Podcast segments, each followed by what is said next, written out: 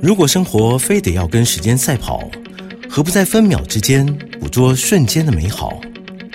品味就是在平庸繁忙的日子里，也懂得放慢脚步，找到生活中的兴致盎然。欢迎收听《酒吧行家品味》，让来自不同领域的行家带你细细品尝生活的点滴趣味，与你共享生活品味。大家好，欢迎收听今天的酒吧行家品味，我是怡寻。上一集的节目中呢，我们跟 Phyllis 聊到关于房子的装修，我们讲到了在房子装修之前，我们会呃可以注意到的一些小地方，就可以让我们。省下一些不必要的装修费。那其实讲到装修费，就是 Phyllis，你应该有看到很多人就是对于装修费到最后他们讨论出的一个价格，是不是会让你们觉得哇，原来落差这么大？对，就是原来一般人心目中他抓的那个预算，其实是真的是无法执行的。嗯，为什么大家会对于装修有这样子费用上那么大的一个落差？我觉得大家都没有想到，原来装修是这么花钱的一件事情，所以他们心目中想的事情，其实完全几乎都是就是像我们会觉得说你，你心里想的是豪宅，但是你的费用只能盖个茅草屋这样子，嗯大部分都是这样的状况。比如说像冷气的开销就是一笔，大家都会忘记。哦，对，好，所以最常大家会忽略的，除了冷气以外，我们通常会忽略掉的装修费还有哪些呢？呃，其实装修这整件事情，它的流程很多，流流程里面发生的事情很多。比方说，像第一个，大家一定会忘记设计费这件事情，哦设计师要哭了。对，大部分人是，大部分人讲的预算都是实际上坐在那边的硬体的费用，他们可能忽略了有所谓的设计费，然后有监工费，或者是你要送审的费用，或者是你你甚至是之前是不是要有个验屋的费用，那个都是还蛮必要的事情，或者是你要不要交给管委会那个保证金跟清洁费，那个全部都是在在这个里面的钱。对，所以不是只有坐在房子里面本身那个装修费才是费用，你是整个事情都要、哦我知道每一个环节都要花到钱大家。都只看得到说，比如说房子内部会出现哪些我需要动工的，可是他忽略掉了，比如说之前跟设计师沟通，对，或者是监工，或者是到或者是你因为要拆除某个隔间，然后你要改成什么玻璃隔间，然后那些都需要动到呃要需要送签证要送审，那个都是费用。那个不是硬体长在房子上，但它就是会发生的费用。对，所以你这里面就是有跟大家呃详细的讲解了这一些在装修上面免不了的费用，对不对对？所以哪些是非得就是必须要花的开销呢？当然，你不找设计师就没有所谓设计费嘛。那你如果不找统包，也没有所谓监工，你就是自己发包的话，我们讲最省最省的状况。那但是如果你要动到隔间，基本上你如果在双北啊，台北跟新北还是会有一个送审的费用。嗯，嗯对，这这个是避不了的，因为到时候你被检举就是六到三十万的罚款。哦，这么多，对，然后你当然送审的话，大概花个六万块左右。但是如果你还要动隔间、动到消防，那可能还是往上加几万。，OK，对，所以这个是免不了的。但是你可以赌赌看啦，但多多半我不希望大家做违法的事情嘛，因为他罚金蛮重的，这样子。这些其实还蛮详尽的，就是整个装修起来。可是这里面提到的是说，我今天进到了一个呃新的房子，我需要大概会碰到的状况嘛？对，就是从一开始，比如说好，我们从我从我书里讲到，嗯，比如说你一开始跟设计师沟通会有设计的费用，然后到你开始要进场，你是不是要先做保护？对，你要把你呃公共区域都保护好，因为你可能不要损及你的公共设施嘛，所以你有一个保护呃保护的那个费用，然后再来你可能要有一些你要缴。呃，交给管委会一些保证金跟清洁费，再来你可能就要有拆除的动作，所以你要有拆除的费用，也有清运那些废材的费用嘛。嗯然后再来就是基础的，比如说你的隔间啊、泥座啊、水电啊这些东西都要进去，然后再来就是木座啊、照明啊这些，或者是呃金属铝窗，或者是各式各样粉刷，那个全部都在里面。对，然后甚至包括最后你要交屋之前，还有一个清，还有一个清洁。它一定是清洁干净才会交到你手上。但是如果你在这个过程当中得罪了邻居，你搞不好还会有诉讼费用跟要包给邻居的红包啊那个是万。万 想不到的对一个额外的费用，是，那另外还有就是像保险的费用，有时候你如果是自己发包，然后你门没锁好，然后邻居或者是小孩子忽然跑进去，然后因此而受伤，搞不好他也会告你，那那又是另外一件事情，所以他可能嗯也会衍生出一些，如果最好的话，事先先做一些保险啦。是。那我们到底要怎么样子来拿捏这个装修的费用会比较好呢？我自己是觉得说，如果你预算比较有限，先把基础就是呃天地壁做好，然后机灵空间补齐会比较好。贴地壁，呃，天地就天花板地、地面和壁面，然后跟一些机灵空间把它补到平顺，这样子是最最基本的事情。嗯，就是如果你在预算有限的状况之下，我自己不太喜欢那种就是很多管线裸露的天花板。我自己就是以我自己的风格，我会把它做做天花板做的做一个平钉，让它看起来很干净、很顺，就是管线没有在外，对外露。然后就是地板，我会试着把它弄，就是就是弄个简约的一点风格啦。那其实大部分东西我会希望它是用软装的方式来处理，就是比方说用活动家具或用布置的方式来做，因为你坐在那边固定的东西，假设今天你订了柜子，这样你后来因为呃接受了断舍离这个观念，你东西越来越少，那一次柜子就白订了。那个东西是动态的，就是天地壁它不太会动，它功能就是长那样，它上面有几盏灯或者是地面地面上有什么隔间，那个是不会动的。但是你你的你的那个柜体的大小会因为你的物品的数量而变动嘛，所以我会觉得说那个柜体是最后在考量的事情。你把杂物先清掉，然后你再针对你最后的物品的量再去盯那个柜子，它会是最省钱的。然后你不要因为一开始因为东西很多就先大盯了大量的柜子，嗯对，因为那些最后可能是没有必要的，是没有必要的对不对。然后装修也会因为房子的屋龄也有不一样的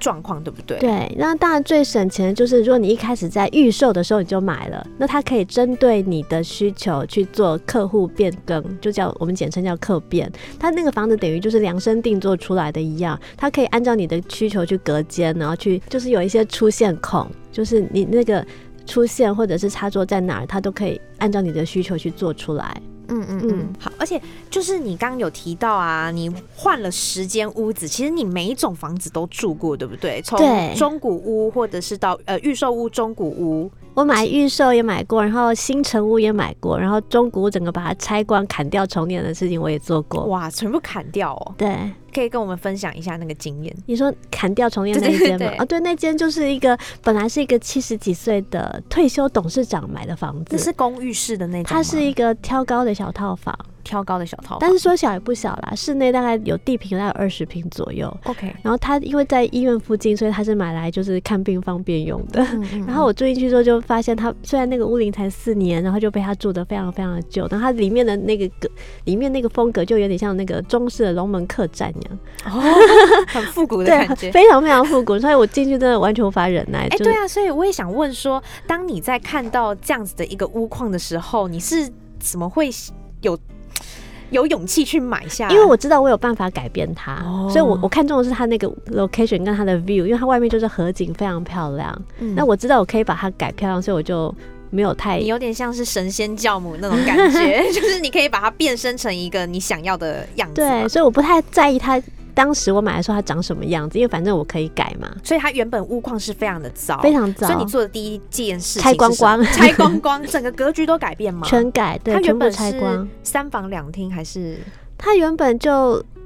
楼下隔得七零八落的，然后上面就是一个环状，就很像客栈一个环状的走道，哦所以完全不知道那个走道要干嘛。就是你你你你照着房子的四周绕一圈，然后就是很很奇怪的 设计是可以演。武打戏了，对，就是很怪，我就是觉得它很像龙门客栈所以你，把它全部拆我掉全拆光。OK，然后你嗯就是开始做你自己的动线规划，这样子对，所以我就是只隔了一房而已，只隔了一所以，每一间都非常大。整个第一呃，整个一楼就是呃都是公共区，二楼就是就是一个卧室，然后一个书房这样子。嗯但是呃也不太算真的有隔间啦，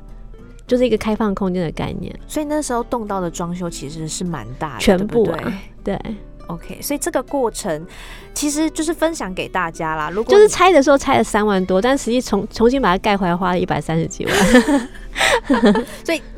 打掉其实是简单的哦，打掉很简单啊。只是装修是另外一个很大的工对程。，但是你如果要有一个新气象，你要符合自己的需求，你就是非掉非要先破坏才能建设。是，所以大家知道，就是嗯我们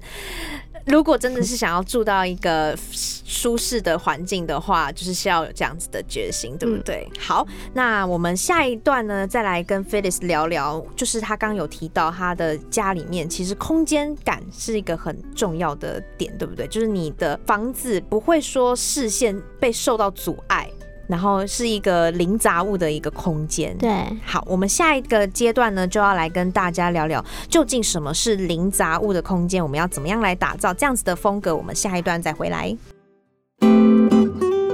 欢迎回到酒吧行家品味，这里是 FM 九八点一 News 九八九八新闻台，我是怡寻。今天在节目现场的是零杂物装修术的作者 Phyllis，那也是室内设计师。那我们刚才有聊到关于装修费用的部分，那接下来就是想要跟 Phyllis 聊聊零杂物风格，因为你这一本书就是在提倡这样子的观念嘛。对，嗯。好，可是其实我相信大家会碰到一个最大的问题，还是在于舍不得丢东西，就是断舍离真的很难呐。到底要怎么样才能做到零杂物呢？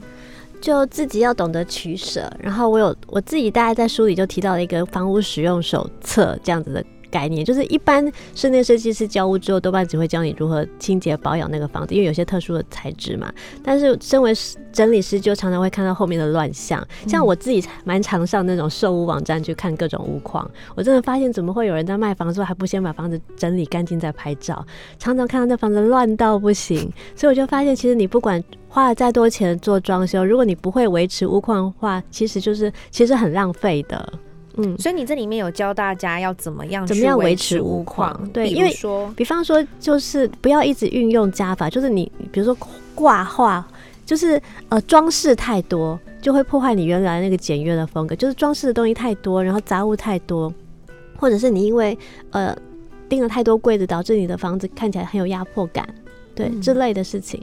所以大家要懂得取舍，对不对？那这个零杂物，其实我在阅读这本书的时候，其实我一直有个问题，就是零杂物，杂物是什么啊？就是是真的完全没有东西吗？不是，不是，当然，因为我其实里面有强调，就是说，呃，现在蛮流行极简风的，有些人会把房子丢到空无一物，我觉得那也不好住啊，就是取得一个平衡就好。那我自己在第一本书就有强调，什么叫做杂物，就是那些你不需要、不想要的，或者是别人送你，你你其实用不着，你又你又你又不好意思丢掉的东西。或者是一些待修理的东西，你一直幻想着自己某天可以修理它，但你永远不会去处理的嘛之类的，或者是那种看了你就会勾起你的负面情绪的东西，那也算杂物啊。嗯，可是如果是真的自己很必要或是需要的东西，其实那是可以留着的，对不对？好，因为像是这个是你的家吗？这个不是，这个不是，但你书里面其实蛮多是你自己家里的空间嘛。对，其实我发现呃有一点。就是你蛮喜欢使用透明的椅子啊，这也可以让整个家看起来比较轻盈。对，这也是一个也是一个小 paper，对不对？对我蛮喜欢用透明塑料的东西，但一方面那是因为家里养猫，那猫比较不会去抓哦。那另外一方面它是透明的，它的量体看起来就没有那么沉重。所以你最后也有挑，就是教大家要怎么样挑选一些适合自己风格的。家具跟灯具之类的，对不对？对，嗯嗯嗯。所以这边可以跟我们介绍一些你提供。我自己是觉得，就是说，呃，装修的部分可以走轻装修的路线啊，就像之前提到，就是你先把天天花板、壁面、地板处理好，其他的部分你可以使用一些比较具有设计感或比较能历久弥新的单品来呈来提升它的那些整体的价值感。所以零杂物风格比较接近于一种。回归原始的简约的那种概念，对不对？对，就是尽量减少杂物，然后让它出现在屋内的东西都是可以让你心情愉悦的，是很清爽、很轻盈的东西。嗯，像是呃，除了刚刚提到你有说，就是使用透明的椅子可以让整个空间看起来更轻以外，这边还有推荐我们使用哪些摆设？我其实呃，我。应该说我在当整理师的时候，我经常去到客户家就发现东西很乱。那是因为如果你东西你真的无法克制买东西，那麻烦你东西都买同一个色系就好了。比方说，今天假设我们在浴室或在厨房里面，你会摆出来瓶瓶罐罐，尽量都让它统一。也许东西虽然多，但看起来就不会乱。比方说，所有的浴室里所有的瓶子都是白色的，或都是透明的，你可以就是把那个内容物装进去，你不要把它原始的样子就摆出来。那光是那样子，你视觉上看起来就会非常非常的清爽。所以风格统一是一个风格统一，然后色彩统一，色彩统一。对，那接下来大家要做到怎么样维持这样子，就要靠自己。对，我就有提到，就是你你最好做到适性、适量、适所。适性适量适所对说？呃，适量就是说，刚刚有提到，就是说你在装修之前先把杂物给清除掉，然后针对你剩下的必需品的量去做收纳的规划，这个叫适量。那适所就是把这个装修，比如说这个呃固定的收纳柜放在适当的位置。呃，，就我们一开始有聊到对适当的位置，对。嗯。那适性就是，其实我会观察到有些人，就是我去到客户的家里，就会发现他地上、沙发上、床上都是东西，但他柜子里都是空的，哎，怎么会这样子？因为他根本就懒得把门打开，把东西放进去。所以当你明白你根本就不爱把门打开的时候，你一开始就不应该装门。因为就变成他占了外占了一个空间，他又无法被使用到，所以你要很了解你自己的习性到底是什么。像有些人他一点都不爱折衣服，哦那你你是不是就不要设计一些层板、一些抽屉，让他去折衣服放进去？因为他根本就不会折，所以到时候那个东西钉出来，他都是不会用到的。那如果他完全就是不爱折衣服的人，那他是不是你就给他吊杆就好了？嗯，对，所以你要了解自己的性格是什么，然后你要在在设计之前，在装修之前，就先跟你的不管是同胞厂商或者室内设计师沟通，确保你做出来的东西是你真的会用到的。是。对，我觉得其实今天这样子聊下来，大家最常忽略就是其实自己最需要的是什么，对对不对？我们常常会比如说进到这这个家，可能它格局或什么都规划好，可是我们就这样顺理成章的进来、嗯住进来，然后也把我们的东西都摆进来，可是有时候我们少了一个去思考，哎，这到底是不是我们真正需要或真正必要？我觉得这个应该是大家可以再去好好想想的。对对，那 Felix 这本书其实也是在教大家，要从我们最根本的这样子，真正符合自己的需求的这个概念去想起，才能够真正打造一个零杂物的风格的嗯家，对不对？对是，可是其实你最后讲到最简呃最困难的还是简简单单这件事情，对是就我我就有提到说，就是其实身材烂啊，穿什么都不会好看。然后房子就算你装修的再美，你只要杂物一多，就是也是整个毁容啊。所以我觉得根本的问题就是你要好好的健身，好好的清除杂物，这个都是很根本的事情，但是大家都不愿意去面对。对啊，对，大家宁可去买个宽松的衣服来遮手背、遮肚子，或者钉更大的柜子来把杂物放在里面遮丑，就是不愿意去好好的健身或好好的把杂物给做个取舍。那我觉得其实你只要把根本的问题解决了，后面那些遮遮掩掩的、呃、花大钱去做的事情都可以免掉了。嗯，所以希望他大家可以跟根本问题直球对决。真的不要再逃避了，不要再把东西都塞到柜子里面。对，就是把钱杂物清除掉这件事情，真的可以省掉非常多的费用。嗯，所以今天也很开心可以认识呃 Phyllis，然后跟他聊聊这本书里面的概念。那我也想把这本书推荐给所有，就是对于你家里觉得很杂乱，或是你真的是。面对这样子的问题困扰很久的听众朋友，如果你想要知道到底要怎么样才能够摒除这一些过去的坏习性，然后重新打造一个零杂物的风格的房子的话，可以去看看 Felix 的这一本《零杂物装修术》，或许可以给你一个新的视野跟观念。那今天也非常谢谢 Felix 来到节目中跟我们分享。谢谢大家，好，那我们这集就介绍到这边，我们下次再见喽，拜拜。拜拜。